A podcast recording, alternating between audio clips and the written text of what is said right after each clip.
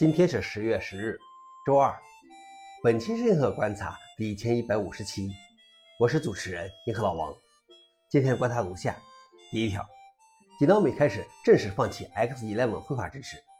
随着 Fedora 四十希望借用吉脑米的 X11 绘画支持，上游的吉脑米开始评估禁用和移除其 X11 绘画支持的前景。吉脑米开启了一组合并请求，开始放弃对吉脑米桌面的 X11 绘画支持。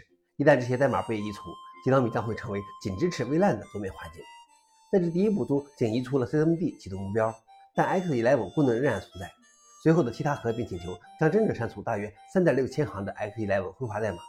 吉脑米称，X11 接受测试越来越少。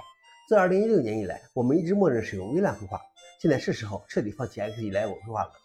此外，Fedora 40也将只支持 KDE Plasma 6的 VLAN 绘画。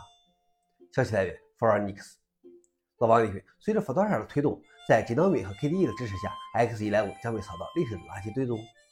第二条是 Admin 123是最大的网络安全错误配置漏洞。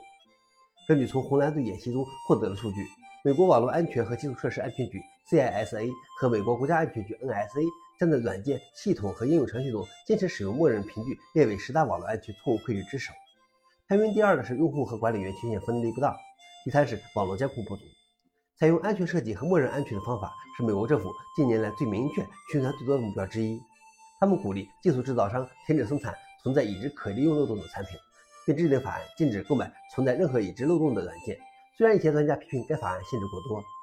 消息来源：Register 老王点评：网络安全已经不仅是增强功能，而是必备的基础功能。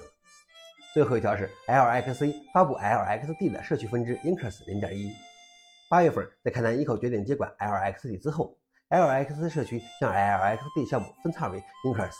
上周末，Incus 软件发布了第一个正式版本0.1。Incus 0.1大致相当于 LXD 5.18版本，在此基础上做了各种改动，删除了一些未使用或有问题的功能。有一个值得注意的变化是，使用 Dev Incus 替代了 Dev LXD 设备。消息来源 f o r e n i x 老王点评：脱开企业的束缚就是新生的开始，并且两个同源的竞争品有助于更好的发展。以上就是今天的硬核观察。想了解视频的详情，请访问修复链接。谢谢大家，我们明天见。